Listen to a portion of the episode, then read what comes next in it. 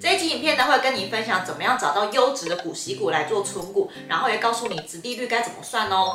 慢慢生活，快快自由。我是 George，David 是我。我们很多人呢、啊、都会希望透过存股这个投资策略来累积被动收入嘛。对。因为股息呢，感觉是一个还蛮爽的东西，躺着钱就会进来。对。然后股票也因为这样子啊，会让人家更想要来投资，因为定存就是没办法得到这么多的现金嘛。嗯。所以呢，股息呢，这是一个很。很开心的东西，股息是一个很棒的东西啊。所以呢，存股呢也是我们开始想做的嘛。但是要怎么样找到好的存股标的，这个也很重要。对。然后我会根据我们的经验呢，跟你分享三招我们在挑选好的股息股的时候呢，会有什么样的依据。嗯。希望你也可以跟我们一样找到一个可以存股一辈子的标的哦。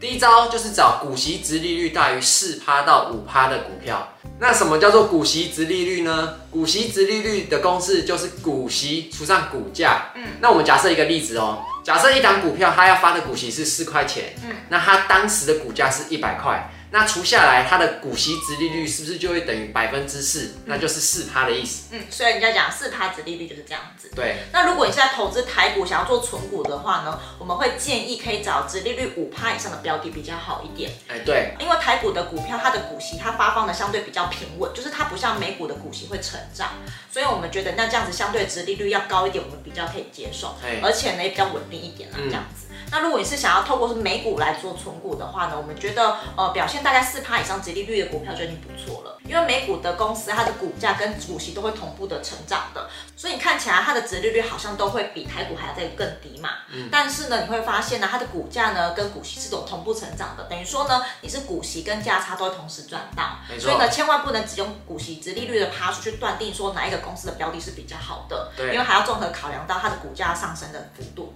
再来第二招就是要看股息发放率。嗯、那股息发放率呢，我们一般都会看大概介于五十趴到六十趴之间，会是一个比较好的数值啦。嗯、那股息发放率这个公式呢，它就是等于每股股息除上 EPS。那这个概念呢，会有点像是，比如说我每个月可以赚到一百块的现金，但是我只发出六十块现金，那我是不是只把一百块拿出六十块拿出去发？那我总共就是发了六十趴的现金嘛，对不对？嗯。所以这就是股息发放率的意思。那因为股息发放率 payout ratio 这个东西在台湾好像比较少人在讲，所以我再讲的更深入一点点哦。嗯、就像刚刚 George 讲的，它就有点像是你赚了多少钱，你从你赚的钱之中再拿出部分的钱发给股东嘛。对。那这时候你就会想说，那不就越发越多越好吗？欸、不一定哦。因为你要想一件事情哦，如果说今天公司把它所有赚来的钱都全部拿出去发给股东的话，会发生什么事情？是不是公司就没有剩下的钱可以拿下来做后续的营运跟发展？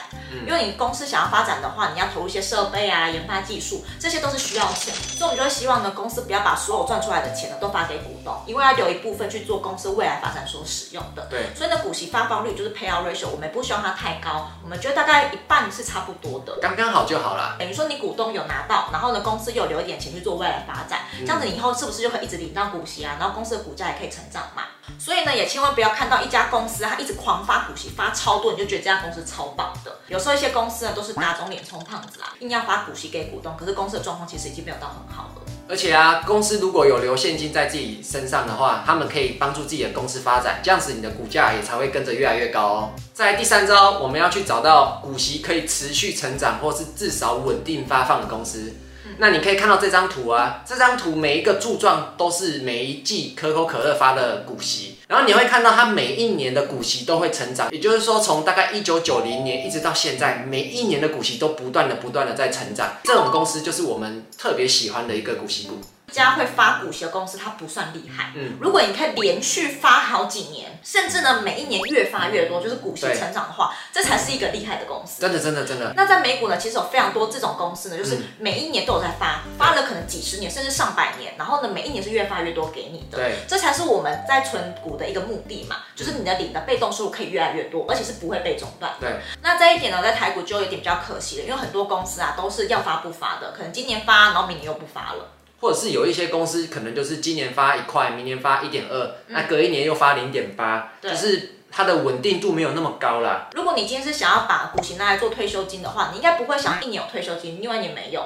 或者是今年退休金很多，明年又变很少。对对对，所以我们就觉得，你看稳定的成长，对我们来说当然是最好的。对对对。那另外一个切入的角度点呢、啊，就是如果这家真的是一家很好的公司，很好存股标的的话，其实你可以去看一下，当金融海啸来的时候呢，这家公司还有没有持续的发放股息？嗯、像可口可乐呢，就是一直有在发放股息。对。而且呢，它在那一年的时候还发的比去年还在更多。对。所以呢，如果你发现一家公司呢，在金融海啸或者是金融危机来的时候呢，还可以持续发放股息的话，那它一定有一个非常好的获利能力，这样才可以让它公司持续发股息给你嘛，因为它就是有赚钱。对对。那我们来帮大家复习一下，统整一下这三个招式哦。第一个呢，就是要找直利率四趴到五趴以上的。如果你是台股的话，嗯、建议是五趴；那如果是美股的话，四趴就可以了。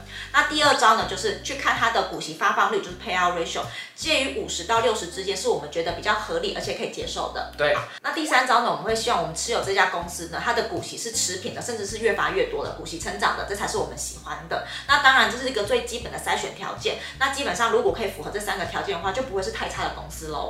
通常是很棒的公司啊，嗯，所以你就可以看一下你现在目前手上持有的标的啊，或者是你现在在观察的公司有没有符合这三个条件的，或许那就是一个不错的选择喽。那如果你想要学习更多怎么样挑选优质的股息股的话呢，我们在资讯栏有一个免费的美股分享会，你可以点击报名参加哦。嗯、那我们这期影片就到这边，我们下期影片见喽，拜拜。